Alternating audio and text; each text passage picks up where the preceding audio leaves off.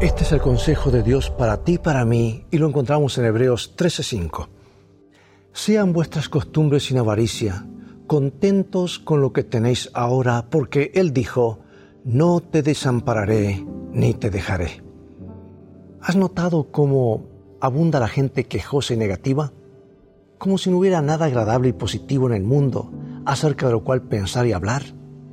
Y estas personas que solo ven las sombras de la vida no mienten ni exageran. Tienen razón en lo que dicen.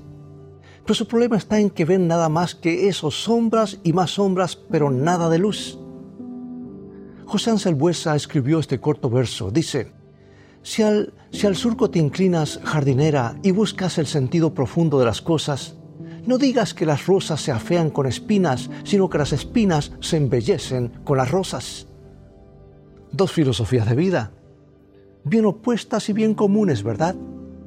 Mientras unos ven las espinas, otros saben ver las rosas. Los primeros sufren y se amargan la existencia todo el tiempo porque solo observan lo triste y negativo que los rodea y describen tan prolijamente las sombras de la vida que dan la idea de que todo es una noche permanente. Pero hay otros, en cambio, que saben mostrarse optimistas y esperanzados aún frente a los peores contratiempos. Su lenguaje es cálido, su rostro es radiante y su optimismo es contagioso. ¿Por qué? Simplemente porque han aprendido a tomar la vida por el lado mejor, por el lado positivo que en definitiva es el único que vale y el único que hace feliz al ser humano. Dice la conocida expresión, me quejé porque no tenía zapatos, hasta que vi a mi hermano que le faltaban los pies. ¿Cuántas veces nos quejamos creyendo ser los más desafortunados, cuando a nuestro alrededor, a nuestro lado hay gente que está mucho peor? Cuán sabio, amigo y amiga, es aprender a abrir la boca para expresar gratitud y contentamiento de quejas y de espíritus negativos ya está lleno nuestro mundo. ¿Para qué aumentar estos males? Alguien escribió, mira hacia el sol y las sombras caerán detrás de ti.